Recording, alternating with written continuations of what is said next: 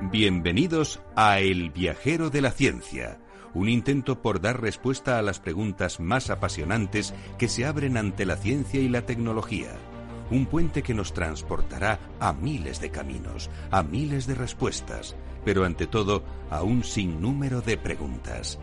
¿Te atreves a iniciar con nosotros la búsqueda?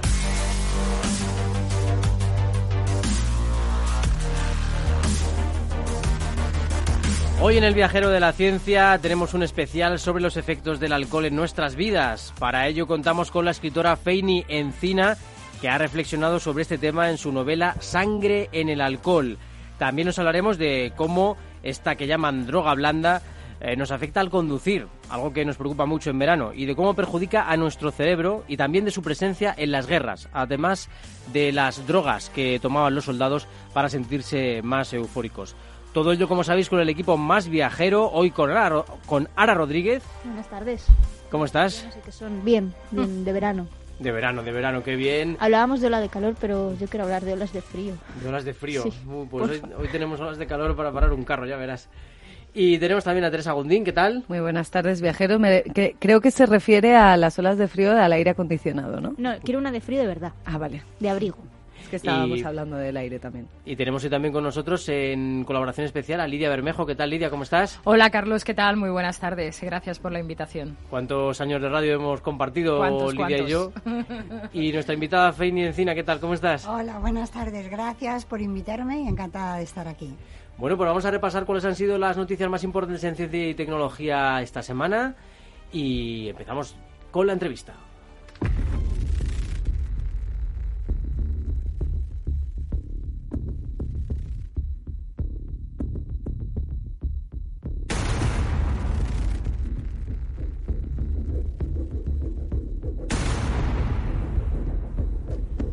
El aumento de compuestos de cloro y yodo con el Parkinson. Investigadores de la Universidad de Sevilla han relacionado la alteración de unos compuestos localizados en el suero, líquido cefalorraquídeo y saliva con la enfermedad de Parkinson. Estas sustancias del propio organismo, pero que en exceso pueden provocar la muerte neuronal, son denominadas halógenas, por contener elementos químicos encuadrados de este grupo de la tabla periódica como el yodo, el cloro o el bromo. Los resultados de los estudios determinan que al aumentar las cantidades de estos compuestos se incrementa el daño del sistema nervioso en los enfermos. Desarrollan un sistema para predecir la cosecha del olivar solo con datos climáticos y de polen. Investigadores de la Universidad de Jaén han creado un modelo que permite conocer el volumen de la siguiente cosecha del olivar con solo tres variables, día con alto nivel de polen, lluvias de octubre a diciembre y datos de la temperatura de enero a marzo. El resultado se obtiene mediante un programa estadístico que también puede analizar el cambio climático sobre la polinización del olivo, muy vinculada con la alergia. Una terapia con antirretrovirales y CRISPR elimina el VIH en ratones. Un equipo científico estadounidense ha logrado por primera vez eliminar el virus del SIDA del genoma de animales vivos.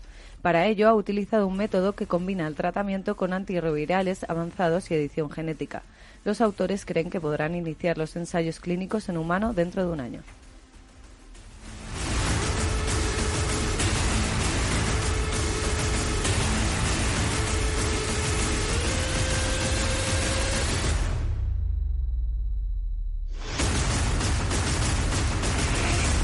El viajero de la ciencia, Carlos Alameda.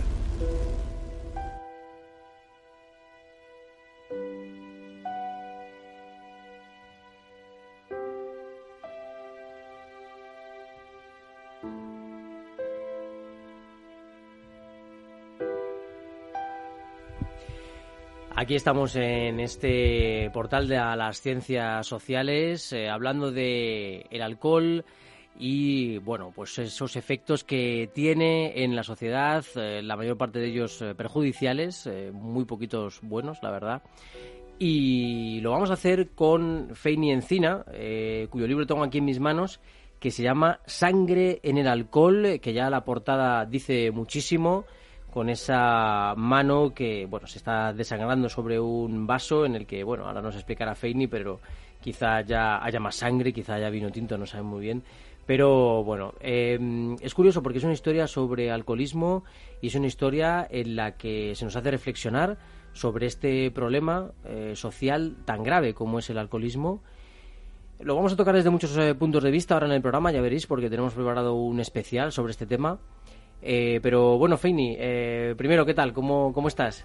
Bueno, pues la verdad es que estoy encantada y con esta novela, esta sexta novela mía, Sangre en el Alcohol, he aprendido muchísimo de los alcohólicos. Me han aportado mucho más ellos a mí que yo a ellos. Porque me has dicho, además, que para realizar este libro has tenido la ayuda inestimable de algunas asociaciones de alcohólicos que, te han ayudado, ¿no? Sí, el protagonista es un personaje real, pero además he contado con FACOMA, Alcohólicos Anónimos de Madrid, y la Asociación Cultural de Alcohólicos de Alcobendas. Y bueno, pues me han, me han descrito en primera persona y me he podido documentar eh, muy de cerca de esta problemática tan grande. ¿Y qué es lo que más te ha impresionado de sus historias? ¿Qué, mm, ¿Hay alguna que te ha impactado especialmente? Pues me ha impactado eh, sobre todo el, el, saber que a partir de los 13 años ya tenemos cantidad de gente joven en nuestro país que es alcohólica. Eh, y después me impacta lo, lo, difícil que es salir de, este mundo, que lo tenemos ahí al alcance de la mano, salen muy poquitos, y cómo el grupo, porque el alcohólico funciona en grupo, es la única manera que tiene de salir, cómo el grupo se apoya y, las familias, como la mayoría permanecen a su lado. Qué importante es, ¿no? Tener un buen ciclo, eh, un buen círculo social, familia, amigos, gente que te ayude, que te apoye eh, cuando te vas iniciando en este problema. Que imagino que, bueno, que es un problema que puede iniciarse a, cualquier edad, eh, pero que tiene una implicación muy grande tanto en personas jóvenes, adolescentes, como luego ya en personas adultas que ocurre algo traumático en su vida y, eh, pues por alguna razón, se dan al alcohol y bueno, pues, sufre un, un, cambio radical toda la familia, ¿no? Sí, la verdad es que el alcohólico eh, no nace, el alcohólico se hace, eh, a veces pues por algún trauma familiar, pero a veces sencillamente pues por el día a día. Eh, cuando salimos nos divertimos siempre con una copa de alcohol, no concebimos el, el reunirte con un grupo de amigos sino beber. Y a veces en algunos casos esa copa lleva a otra, a otra y al final te conviertes en alcohólico.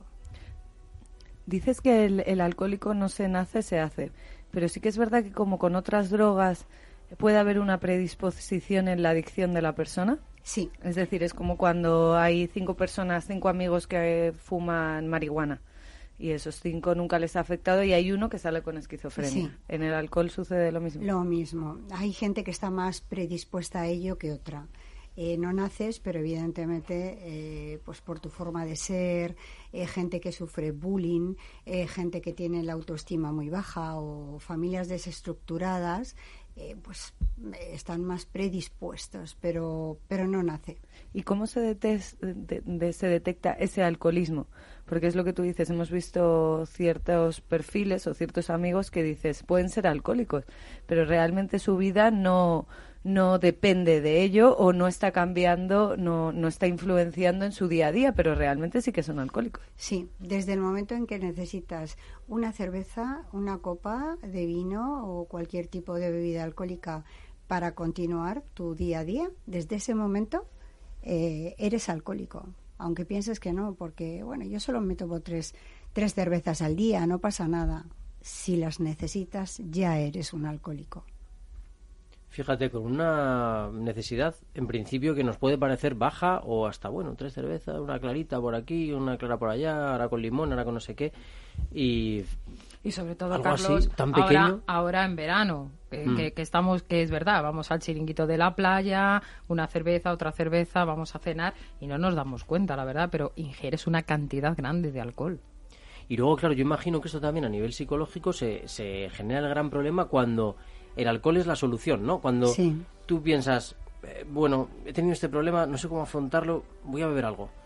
¿No? Y al final no afrontas nada porque estás bebiendo. Ahí, ahí está, que crees que con el alcohol te crees grande, te crees eh, Superman o Superwoman, que hay muchas mujeres, por desgracia, que además lo viven en solitario. eh, en casa, viven en casa y, y ahí, ahí es donde crees que con el alcohol eres capaz de solucionar tus problemas hasta que te das cuenta de que, de que no, de que es una algo ficticio, falso. Y, lo que antes hablabas de que es la droga blanda, eh, yo sé que me he dado cuenta un poco por, por el comportamiento de otras drogas que el alcohol es la no es la única, pero es de las pocas que realmente te lleva a ser otra persona completamente diferente cuando estás bajo los efectos de. Sí, aquí viene muy, muy a, cuento algo que me contó el secretario de Alcohólicos de Alcobendas, que es el alcohólico se define eh, y se transforma en tres fases. La primera es un monito, es un payaso que hace risa, eh, la gente le hace gracia, se divierte con él. Eh, después va al segundo paso, que es un perro que ladra, y el tercero es un tigre que agrede. Así se define un alcohólico de principio a fin. Es increíble, ¿no? Qué buena, qué buena evolución, ¿no? Cómo, cómo está de bien explicado con estas imágenes. Se te queda la primera, ¿no? Bueno, en verdad cualquiera hemos visto esa evolución una noche sí. sí, que vas viendo el, progreso de las 11 de la noche a las 6 de la mañana. Yo le pondría una más, que es el, trapo. El trapo. bueno, el momento depresivo también. El momento depresivo, sí. Mm. O, en el momento en el que tú a lo mejor trabajas, y esto Carlos lo podrá haber visto, entrando a trabajar muy temprano, y mientras tú vuelves a casa, o sea, vas a trabajar muy despierto, ves ese, ese espejo de gente que vuelve de fiesta y mm. ves la realidad y dices, es que yo podía ser esa persona. Claro. Perfectamente. otro viernes u otro sábado de, la semana. Entonces, bueno, es, es un, un, espejo muy difícil en el que, en el que mirarse. Totalmente, y además que es que nos cambia por completo, ¿no? Porque mucha gente dice que lo toma para desinhibirse pero al final te está convirtiendo en otra persona, muy desinhibida o muy deprimida, porque yo, he tenido casos de los dos tipos, o sea, he visto en amigos relaciones muy muy buenas y, o sea, de, euforia, de saber controlar entre comillas y llegar al puntillo y no pasar de allí, mm, reacciones de estar ya muy mal y otras de, deprimirse y de, tener que sacarlo del pozo, ¿no? Porque dices, madre mía. Y me parece muy peligroso el efecto de no acordarse de nada al día siguiente. Claro, es que ya estamos entrando en un, en un nivel eh, elevado de, alcohol, em, porque tiene niveles, ¿no? Y entonces ese que tú describes, que no me acuerdo lo que hice ayer, eh, o me caigo y aparezco en la calle y no sé ni por qué. Y no sabes cómo has llegado a casa. Eso ya es para plantearte, tengo un serio problema. Fíjate que hace poco eh, comentábamos aquí en el Viajero de la Ciencia que los eh, efectos a largo plazo del alcohol eran tremendos en el organismo y en el cerebro y lo, lo, lo teníamos aquí preparado para comentarlo porque había salido un estudio en el que decía después de una noche de borrachera eh, los efectos del alcohol siguen eh, perdurando en tu cerebro. Y aunque pases seis semanas de abstinencia total y absoluta, eh, tu cabeza sigue perdiendo neuronas, sigues perdiendo conexiones y el alcohol te sigue dañando la cabeza, el cerebro. Sí. El alcohol tiene memoria. Además, cuando hablábamos el día de la presentación del libro, ¿verdad, Feini? Con, con, los protagonistas que estaban, algunos de ellos allí presentes, eh, todavía hoy el alcoholismo está muy mal visto. Muy eh, eh, prácticamente todas las personas que les falta o que les cuesta decir y ir a una asociación como es acá, de decir soy alcohólico, está muy mal visto todavía en la sociedad española y siempre pues es como el rechazo, ¿no? Ellos mismos nos contaban sus propias anécdotas y sus propias vivencias a lo largo de todos estos años. Es muy complicado todavía. hay que tener en cuenta que es muy difícil vivir con un alcohólico o una alcohólica. Muy difícil. Y sobre todo ser consciente de que eres alcohólico, porque eso, te cuesta mucho. Porque un drogadicto va a, por la droga, eh, se gasta dinero, pierde muchas cosas, pero un alcohólico es algo que lo tiene en el supermercado abajo, que con una botella de vino y tres euros es suficiente. Claro, lo que pasa es que el alcoholismo, que es una enfermedad mental como otra cualquiera, eh, parte de ahí, de que tú seas consciente de que eres alcohólico. Si no empiezas por ahí, difícilmente te vas a curar. Entonces tienes que saber, soy alcohólico, para querer curarte y luego poder, porque es un camino muy largo. pero tienes que querer, como cualquier enfermedad mental, porque el alcoholismo es una enfermedad mental. No, el alcohólico no siempre va por la calle dando tumbos, no, no siempre. Y, y hay muchísima gente que es alcohólica. Algunos son conscientes y otros no, ¿eh? Hay gente que no lo sabe. Claro. Y desde luego llama mucho la atención la parte física también. De hecho, cuando una persona deja el alcohol durante 20 días, el cuerpo sí. y la cara le cambia. Y te hablo de, dejar las dos cervezas diarias. Sí. De repente pierden un montón de peso, la inflamación se baja, eh, incluso la cara, y eso se nota mucho. O sea, hay un reto, que es el reto de los 20 días sin alcohol, que se ve el antes y el después de cómo cambia el cuerpo. Los dientes, los dientes, en los dientes se les nota muchísimo. El pelo, muchísimo. Entonces, pues hay que cuidarles, hay que ayudarles y hay que hacer mm, todo lo que se pueda por estas asociaciones que son todas sin ánimo de lucro y, están ahí por, por amor a, la gente que va pidiendo ayuda y, bueno, yo mm, tengo que hablar mm, sobre todo de acá, de su presidente José Luis de la Fuente y Ángel Cabezuelo, secretario, que ellos están al frente y, están en el día a día luchando eh, sobre todo por la gente joven y las mujeres para que salgan de su casa y también se puedan curar estabais hablando de la, de la evolución del alcohol, de los efectos que provoca en la persona.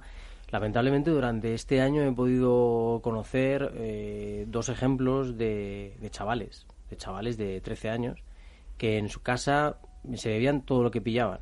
Pero te hablo de alcohol de 96 grados, de mezclarlo con cualquier cosa, con eh, incluso con quita esmalte de las uñas, o sea, unas burradas increíbles.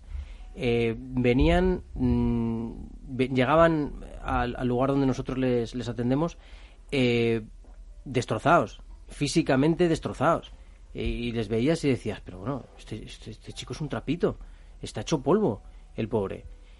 Con el tiempo, meses ya, eh, un mes tras otro mes con nosotros, y les veías ya que empezaban a engordar un poquito, a estar más fuertes, a mejorar sus capacidades mentales. Es que os, eh, os, juro que no eran capaces de, centrarse 30 minutos en una tarea, ¿eh? Y al final han acabado pudiendo hacer exámenes eh, de una hora y media larga. Y, y, cuando llegaron no eran capaces de estar centrados 30 minutos. O sea, es que en un cerebro joven eso es terrible. Es terrible porque además es que como no son conscientes y hay muy poco control, o sea, ellos salen de casa un chico, una chica de 13 años va a una tienda a cualquier sitio y tiene ahí a la mano la cerveza, el cubata y, bueno, pues eh, efectivamente eh, se olvida de quiénes son y, ya eh, a partir de ahí empiezan a divertirse o a creer que se divierten con el alcohol y es que mentalmente pierden todo tipo de facultades, o sea, es impresionante. Tenemos muchísimos alcohólicos en España a partir de los 13 años. A partir de los 13 años, es que es lo increíble, ¿eh?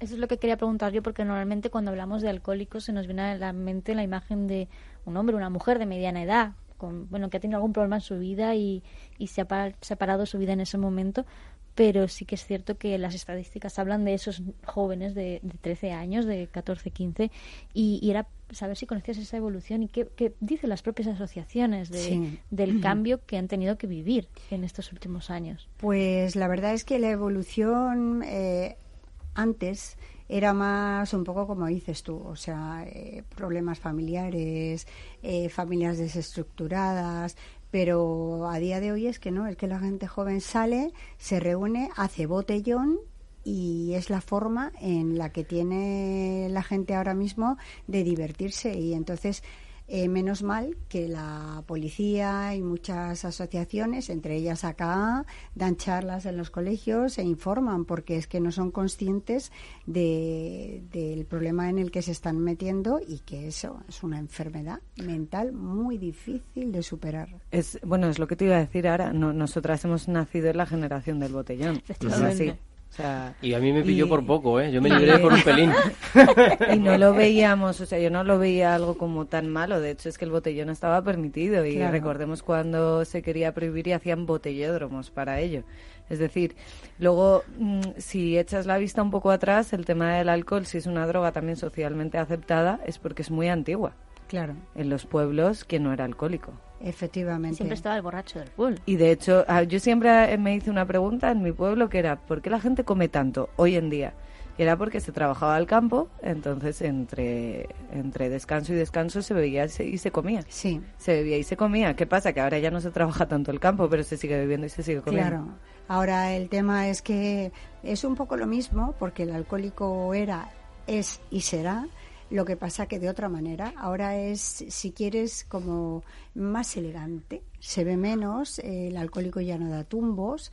Eh, yo los he visto y les he visto dar tumbos, por desgracia, porque me he documentado con este libro y he tenido que meterme dentro para verlos, pero es muy raro. El alcohólico normalmente está además en todos los niveles, ¿eh? en los mm, estatus sociales altísimos. Está el alcohólico que además eh, suele ser también dependiente de otras drogas. Sí. Fijaos de lo que os comentaba sobre el estudio de, mm, de que en el cerebro se van quedando a largo plazo estos efectos que dicen los investigadores que con el consumo de alcohol se produce un cambio generalizado en la sustancia blanca, que son las fibras que comunican las distintas partes del cerebro. Eh, y dice que esas alteraciones son más intensas en el cuerpo calloso, que justamente es el que se relaciona con la comunicación entre los dos hemisferios, que es tan importante, y la fimbria, que es la que contiene las fibras nerviosas que comunican el hipocampo. Que el hipocampo, como sabéis, es fundamental para la memoria. Con lo cual es que te está destrozando la comunicación de tus dos hemisferios y encima de tu memoria. Vamos, te está haciendo un cuadro increíble. Es tan malo como, como la droga. Lo que pasa es que eh, parece mm, más suave, mm, mm, parece menos peligroso porque está ahí al alcance de la mano, es más barato, pero los daños físicos y mentales son exactamente igual. Fijaos, más cifras que tengo por aquí. Dicen que el consumo excesivo de alcohol, estos son estudios científicos, está en el origen de más de 200 enfermedades y provoca cada año 3,3 millones de muertes en todo el mundo. Eh, y claro, advierten de que lo suyo sería detectarlo tempranamente eh, porque una vez que ya no se detecta, como os hemos contado, mm, por mucho que haya una abstinencia total, los efectos siguen ahí. Claro. Yo quería preguntar, cuando ahora mismo estamos en el eterno debate de legalizar sí. otras drogas, eh, el cannabis o, bueno, eh, otras, vamos a meterlo ahí. Eh, cuando ves la realidad de, una droga legalizada, sí. al igual que fue, podría, ser el, el, tabaco, ¿qué se te viene a la cabeza cuando escuchas a esa gente? No, legalizar drogas y así al menos cobramos impuestos. Bueno, yo creo que en el caso del cannabis es una cosa muy compleja y que en algunos en algunas enfermedades es casi necesario.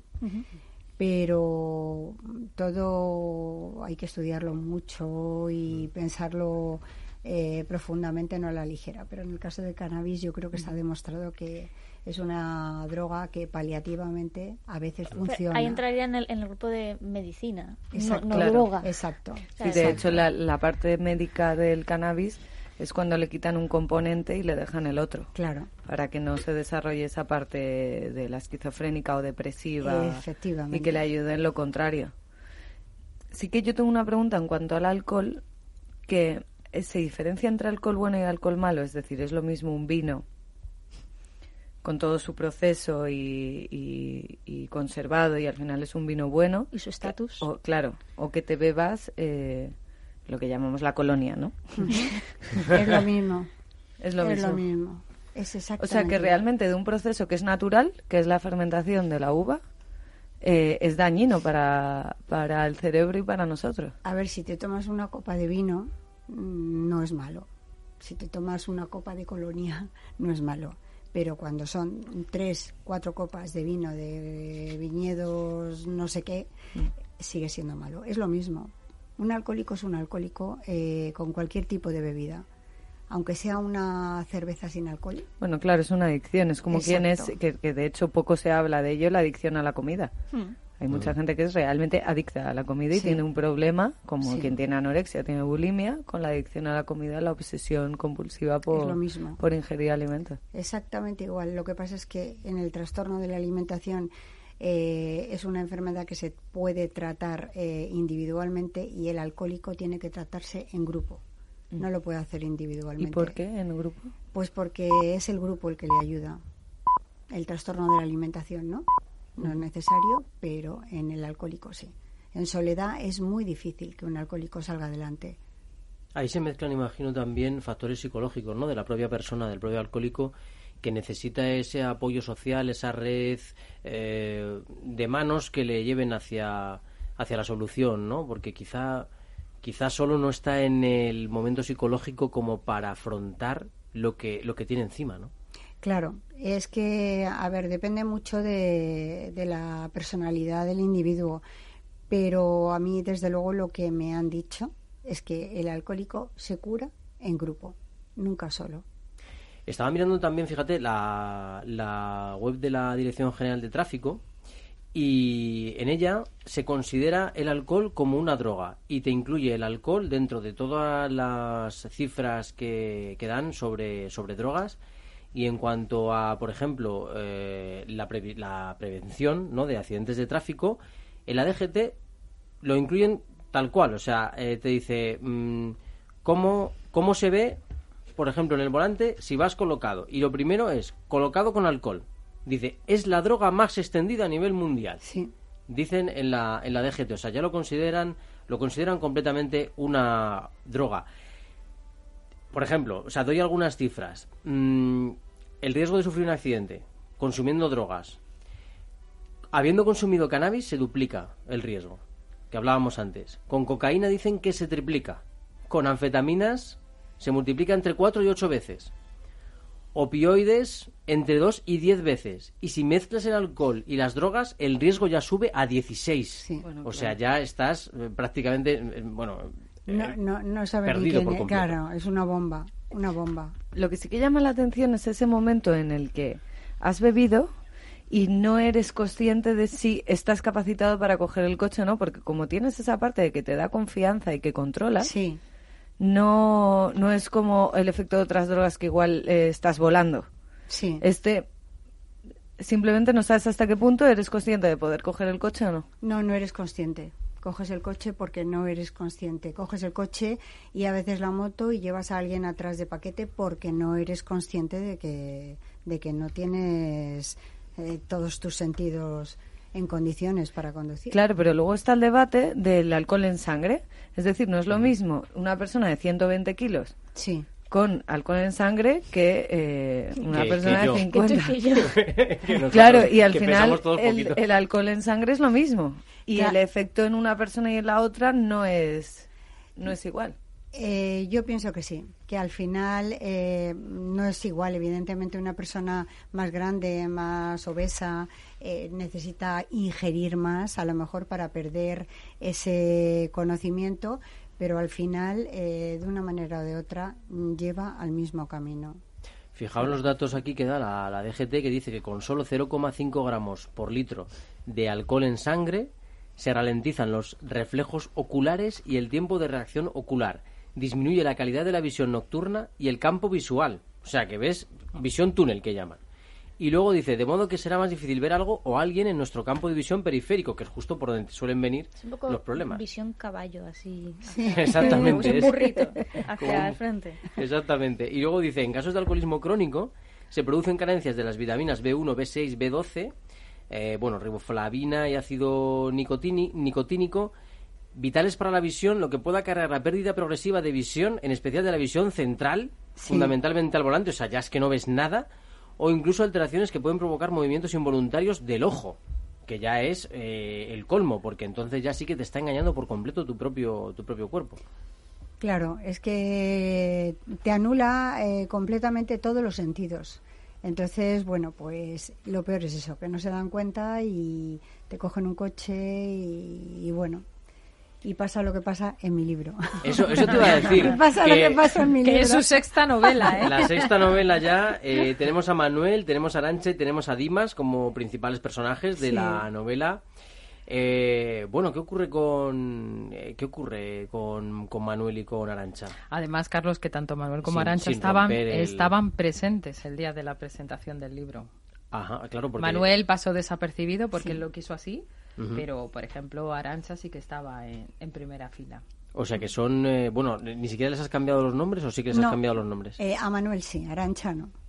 Arancha, de hecho, el libro está dedicado a ella. Ajá. Y a ver, la, eh, Arancha es una mujer, eh, os cuento un poco la sinopsis del libro, es una mujer golpeada por la vida y Manuel es un alcohólico. Entonces tienen la desgracia de que en un momento puntual eh, sus vidas se cruzan junto a la de Dimas, que es el hijo de Arancha, y bueno, producto del alcohol. Manuel tiene una grúa en sus manos de difícil manejo, está borracho. lo dejo ahí al lector si homicidio, eh, imprudente, asesinato, accidente, eh, le da un golpe y hasta ahí puedo contar. sin, spoilers. Hasta ahí puedo contar. No vaya a ser que nos anticipemos al ¿eh? argumento. Además que todas las novelas de Feini empiezan así y no sabes cómo van a acabar. La chica de la bolsa, bueno, las mentiras del hambre que la tengo yo aquí, que también es, sobre una problemática muy actual que son los trastornos de alimentación. O sea que es que vas una empezó pues fíjate, Dos contra uno fue su, su primera novela. Además autobiográfica, Autobiográfica, eh, de una persona que tenemos en, en común y a, la que, a la que, bueno, Carlos, tú no tuviste oportunidad de, conocerle tan bien como, como le conocimos nosotras. Eh, y a partir de ahí, te hubiese gustado, ya lo sé yo. y a partir de ahí, pues eh, ha ido evolucionando y, ha llegado hasta, hasta sangre en el alcohol y que conste que ya está preparando la séptima. Ya estás con la séptima. Después de... La alegría de la huerta, como dice mi madre. Bueno, no sé, me has contado antes que de una visita aquí a Capital Radio te salió una novela, pues... Sí, la, la, quinta. La, verdad que la, octava igual te sale del viajero de la ciencia, que estamos muy... Estamos un poco locos aquí, somos como Einstein. Se nos va mucho, algunas veces más que otras, pero en general se nos va bastante. Pero bueno, em, la verdad que es que es interesante porque el, proceso de, escritura es maravilloso porque te, metes en todos los temas. Fíjate, eh, con, eh, con las mentiras del hambre. Eh, te profundizas en el campo de los trastornos de alimentación. Ahora con sangre en el alcohol, profundizas en el problema del alcoholismo. Bueno, al final lo bueno de ser escritor. Cartas a papá del Alzheimer del Alzheimer, que es un tema que solemos tocar también mucho aquí en el viajero de la ciencia, porque bueno, porque nos afecta de una forma u otra y varios colaboradores también que suelen venir, pues tienen personas eh, a las que mandamos un abrazo que se están recuperando y que, y que bueno, pues que están sufriendo esta, esta enfermedad, ¿no? Se, recuperan entre comillas. Hablamos mucho, lo cual es muy bueno porque hay muchas investigaciones. Eh, a raíz de, del Alzheimer, lo cual es bueno y podemos hablar mucho de ello. Mm, de momento paliativas y, Muy, muy en primer grado, pero oye, eh, estamos eh, llegando a ello que... Eh, claro, poco a poco, poco a poco. Sufre ojalá mucho, un día el viajero de la ciencia puede decir ojalá, ojalá, sí, sí. pues es, terrible, la verdad que esa enfermedad yo creo que, que es... Mm, después del cáncer o cómo se vive, porque ya el cáncer hay mucha cura, se ha investigado mucho, afortunadamente hay muchos que se curan ¿no? de, esos tumores, pero el Alzheimer es tremendo, como, como además va degenerando, ¿no? Como esa persona, de cómo era de esa, de esa vitalidad, Feini que también lo ha vivido en, primera persona, a cómo se va deteriorando. O sea que ojalá algún día es verdad que digan, hemos encontrado lo que es eh, esa solución. o algo que palíe ¿no? todos esos resultados. Creo que es una enfermedad para los familiares, porque al final el paciente llega a un punto en el que no se acuerda y bueno, pues... Pero yo creo que como todas las enfermedades mentales, Feini lo hablaba también ya de la presentación, ver que tu padre o tu madre no mm. se acuerda de ti tiene que ser como... ¿Es una enfermedad relativamente nueva? No, lo que pasa que es que antiguamente te morías de otra cosa. Claro, te morías de otra cosa. No, no se conocía como Alzheimer como tal, pero realmente o sea, nuestros que antepasados han, han muerto, decía demencia senil. lo que ahora dicen es que ya se ha vuelto mayor y no se acuerda. Sí, o sea que podemos deducir que, que lo que es eh, la carrocería del coche conseguimos que dure mucho y mm. al final el cerebro es lo que no conseguimos que dure y ojo que los, que los neurólogos están diciendo que cada vez afecta a gente más joven el Alzheimer. No a partir de cierta edad, sino gente joven mm. ha empezado ya con síntomas de, Alzheimer, que a veces es, hereditario, lo llevas también en los genes, pero que en algunas familias surge de repente pues alguien con, con 40, 40 y pico años, que no es lo normal, pero que sufre un Alzheimer precoz. ¿no? Claro, y ahí va muy rápido. Muy rápido. Cuanto más joven, peor. Pues, preguntabas que si era una enfermedad nueva, por ejemplo, eh, tenemos el cáncer, que es como algo muy nuevo, pero realmente es algo que lleva existiendo toda la vida. Lo que pasa es que antes lo decían la bicha. Se ha muerto de la, bicha. Mm, o, se ha muerto de repente. Como sí, sí. en el pueblo, se ha muerto, de, repente. Bueno, de repente probablemente sería un tumor. Ahora ya le ponemos nombre y tiene muchas variaciones, pero, pero es algo que lleva existiendo efectivamente. Muchos años, sí. Y mm, eh, fijaos lo del Alzheimer, por ejemplo, eh, no sé si lo comentamos cuando hablamos de los microplásticos, de cómo los microplásticos se estaban incluyendo en nuestra dieta.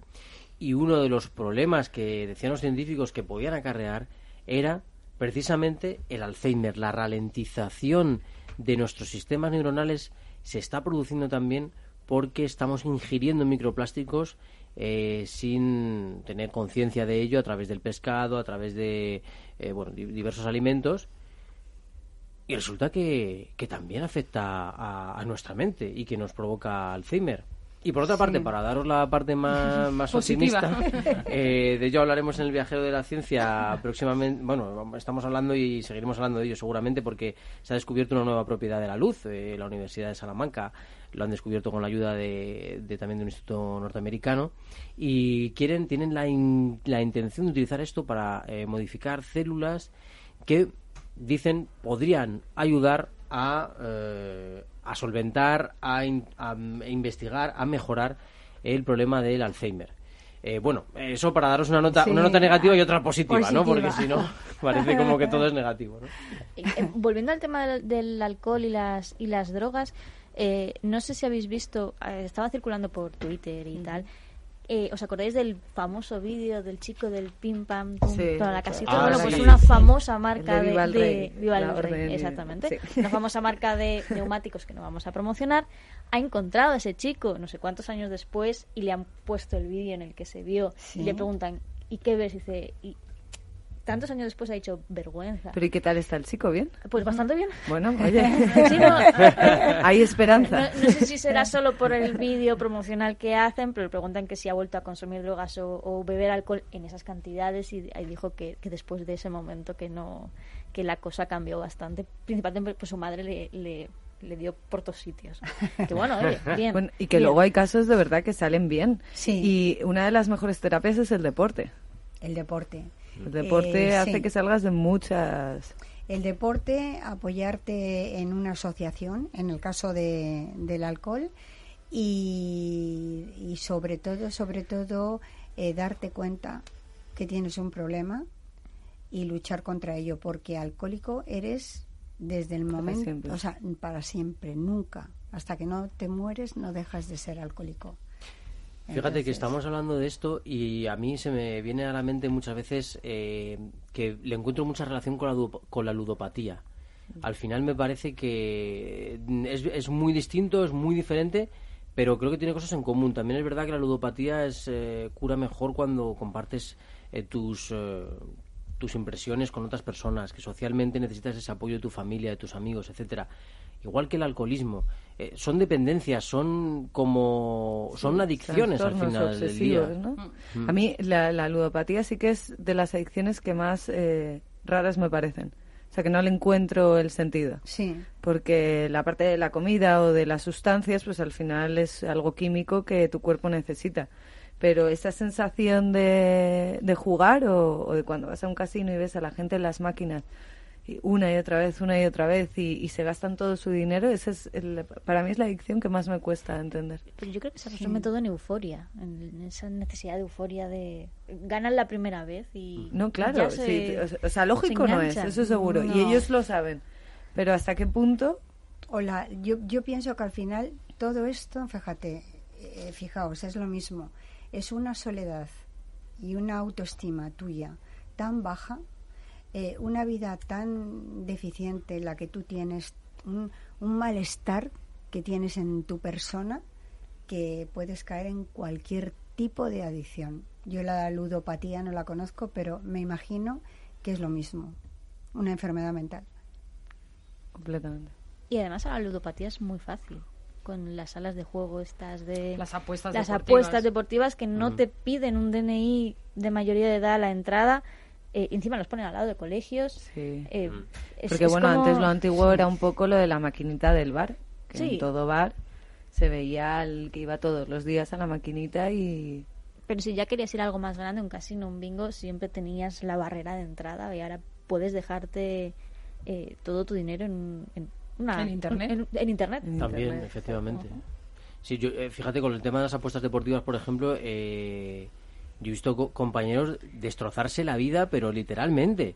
De, ser un productor magnífico de un programa de radio de deportes magnífico a, ser una persona eh, que, estaba, que estaba totalmente destrozada, que, que, su familia la abandonaba, que, se gastaba el dinero, que se empeñaba el coche, que empeñaba la casa. O sea, era, era un, un ciclo que ibas viendo de destrucción mes tras mes que decías, pero bueno, esto, esto va a acabar muy mal. Y, personas con un buen salario, con una vida que podía ser fantástica, ¿no?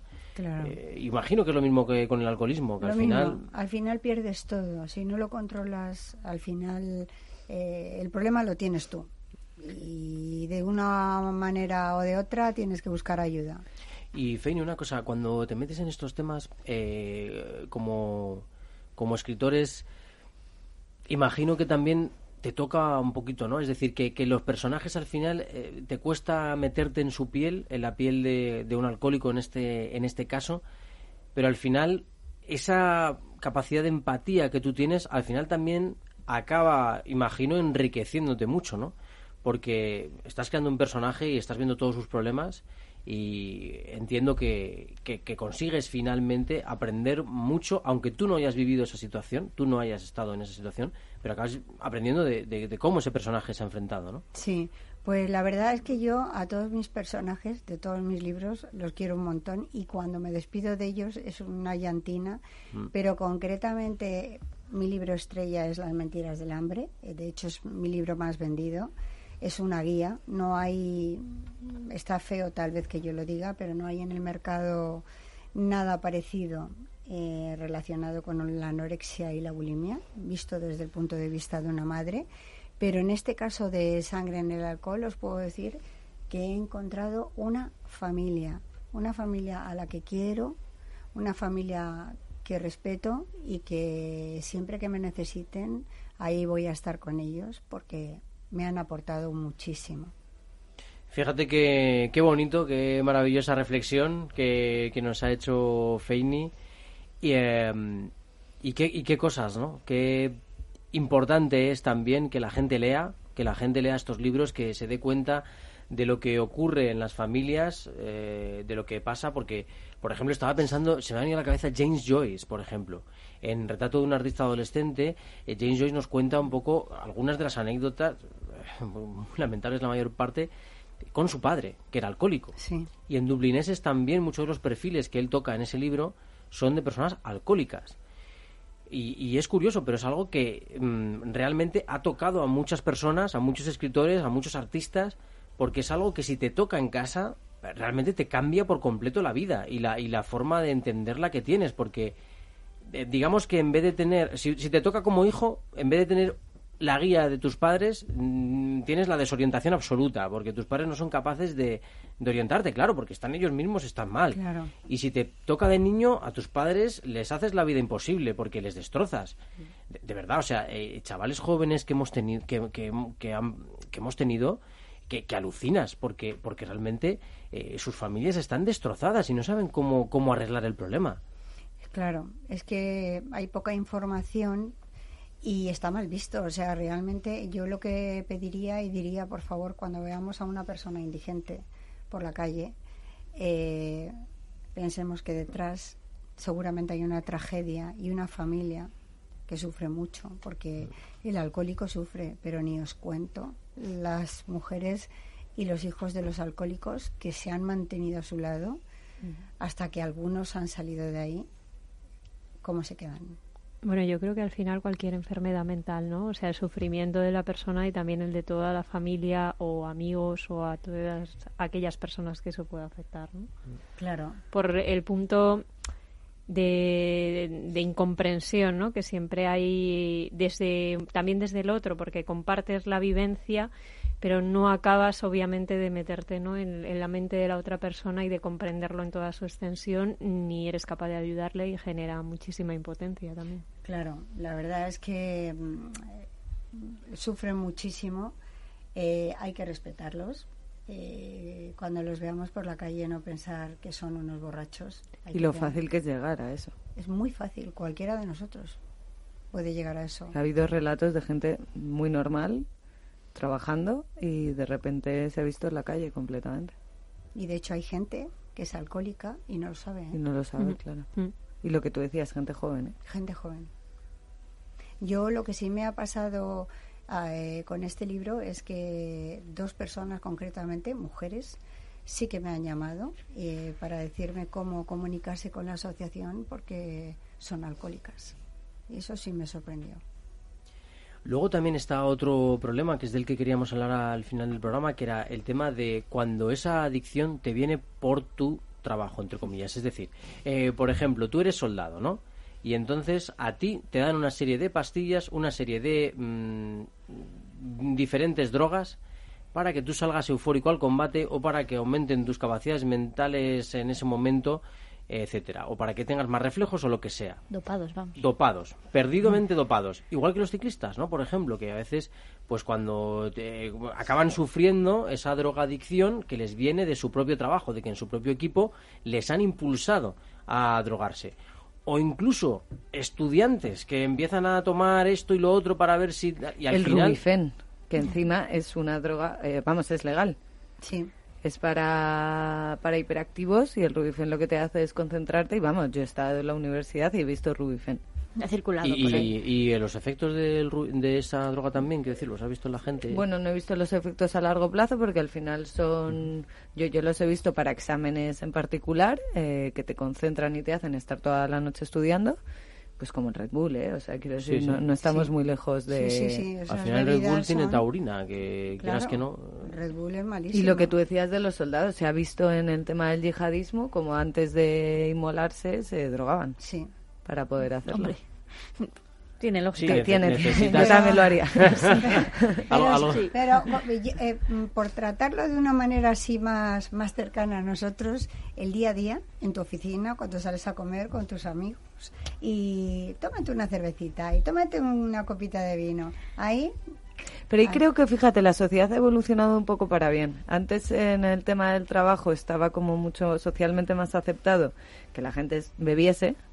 Y ahora pues está más el tema del after work, pero durante el trabajo. Luego ahora con todo el tema de la incorporación del deporte, de la alimentación saludable, creo que ahí como sociedad hemos mejorado un poco. Incluso lo de fumar. Con lo de antes. Con lo de fumar que hay persecución a, tu compañero el que fuma y no fume, ¿no? claro, o sea, por defendernos un poco en ese sentido, creo que hemos evolucionado. Que está muy bien. Yo igual con lo del tabaquismo soy un poco radical, ¿eh? O sea, ya os digo, a mí me molesta hasta en la calle. O sea, me parece una cosa que debes hacer en tu casa y ya está. Pero, pero entiendo que este planteamiento es un poco radical, ¿eh? Que luego vendrán ahí los comentarios dándome caña porque digo que el tabaquismo... No, no, lo apoyamos, lo apoyamos. Pero, pero en realidad están secuestrando un espacio de aire, de oxígeno que tienes para respirar. Y entonces, eh, en vez de eso, tú estás respirando sustancias cancerígenas. Y al final, el, el, fumador pasivo sufre los mismos efectos que el fumador activo. Con lo cual, eh, es una contaminación que estás echando al ambiente y que eh, está perjudicando al resto de, personas. Aunque estés en la calle, ¿eh? porque es que da lo mismo. Es que el humo puede ir hacia atrás, puede ir hacia adelante, puede dar a cualquier persona. Si te pones a pensarlo... yo soy un poco radical. No, no, ¿eh? y deberíamos ir este con mascarillas eh, deberíamos ir con mascarillas por la calle, porque yo alguna vez he salido a correr, ahora además en verano, que no llueve ni nada, y digo, si es que es peor que salga a correr a que no salga. Yo creo que entre el tabaco y el humo nos metemos en una escafandra todos, porque esto es irrespirable. Y es verdad, es que, es que, a ver, es que es verdad. Yo creo que todo, todo en su justa medida, ¿eh, pero, chicos? nos gustan los atascos, recordad. a los Ahora que hemos recuperado nuestro derecho a, a, morirnos de alguna enfermedad pulmonar, gracias a todo lo que respiramos en nuestras maravillosas ciudades llenas de coches que lanzan contaminantes continuamente. En fin, que es que el derecho a un aire puro debería estar ahí, ¿no? Pero bueno, pues no lo respetamos, no lo tenemos en cuenta, nos da igual, como parece que no te mueres así en dos días, pero te mueres al final. O sea, al final te estás muriendo poco a poco, ¿no? Te estás infectando poco a poco de, diversas enfermedades. Pero bueno, por, eh, por ir eh, terminando con algún también mensaje positivo, eh, pues Feini, te queríamos preguntar un poco también por qué, mensajes positivos, y también Lidia, apórtanos tus ideas, qué mensajes positivos sacamos también de esta novela, porque en toda novela aprendemos cosas y aprendemos mucho de los personajes y aprendemos de lo que les pasa. ¿Qué mensajes positivos también podemos, podemos sacar? Fíjate, yo creo, Feini, que uno de los mensajes que yo saqué es la capacidad de perdonar que tienen las personas. Eh, hasta que no te das cuenta y lo vives, lo lees y, sabes ¿no? que, son eh, casos eh, verídicos, como, como se dice en, en, literatura, la capacidad que tiene esa madre es, es impresionante. Con eso me quedo. Sí, y sobre todo que, a ver, del alcohol no se sale, pero se puede vivir siendo alcohólico, sin beber. y que siempre al final en todo ser humano hay un poquito, un trocito de, una huella que deja que es, es buena y es lo que le ocurre a mi personaje, que al final se da cuenta de lo que ha hecho mal. Qué bonito, ¿no? Y ese arrepentimiento, imagino, esa eh, transformación de los, de los personajes que les lleva a mejorar su vida, sin duda, y a sentirse eh, personas eh, mucho mejores, mucho más sanas y, mucho más capaces de afrontar los problemas que tenemos habitualmente, que no son pocos, ¿no? La familia, el trabajo, eh, bueno, sobrevivir, todas esas cosas, esas cosas que nos hacen tan humanos, ¿no? Y que al final es lo que nos da el, día a día. Eh, pues Feini, la verdad que está siendo un placer tenerte aquí en el Viajero de la Ciencia, que nos hayas contado toda tu trayectoria, de haber hablado del Alzheimer, de los problemas eh, de la comida, de los problemas con el alcohol, eh, porque bueno, al final les traemos eh, también muchísimas enseñanzas de, de, todo lo que, lo que nos has contado y bueno, animarte, animarte a que sigas. Eh, imagino que en la siguiente vas a tratar también algún otro problema social o... Mm. la siguiente es de miedo. Es de miedo. Uy, uy, uy, Me atrevo con, con el terror, Carlos. Me atrevo con el terror. Eh, terror puro y duro. es complicado, ¿eh? El terror. A mí siempre me ha costado ese tema. Cuando me he puesto a escribir terror, me ha pues costado un poquito. Bueno, bueno, pero está bien, ¿eh? Terror psicológico ahí, ¿no? A ver qué, qué, ocurre. Pues ya nos contarás. La verdad que esperamos tenerte aquí también Muchas para que nos gracias. Quería, por último, dar las gracias a Alcohólicos Anónimos, a la Asociación Cultural de Alcohólicos de Alcobendas y a Pedro Ruiz, que me hizo el regalo de este título. Y el dibujo es de La mano de Dios, de la colección del pintor Carlos San. Ah, mira, pues eh, qué bien hará eh, también que la gente lo pondremos, ¿eh? lo pondremos en, en nuestra página web, el, eh, la sangre en el alcohol, la ilustración para que la, la, podáis ver, para que podáis ver el libro y también lanzaremos enlaces para que eh, tengáis eh, cerca toda la información sobre, sobre esta novela de Feini Encina que nos ha presentado aquí, eh, gracias también a, Lidia Bermejo. Nada, gracias a ti y a vosotros. Que ha sido un gustazo, por cierto, volver a compartir un ratito de radio contigo, Lidia. Y parece mentira hablar, y no hablar de, deporte. Y no hablar de, y no hablar de deporte. Es curioso.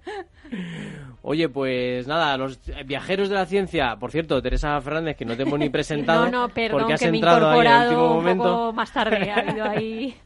Pero la habéis escuchado también, ¿eh? A Teresa Fernández.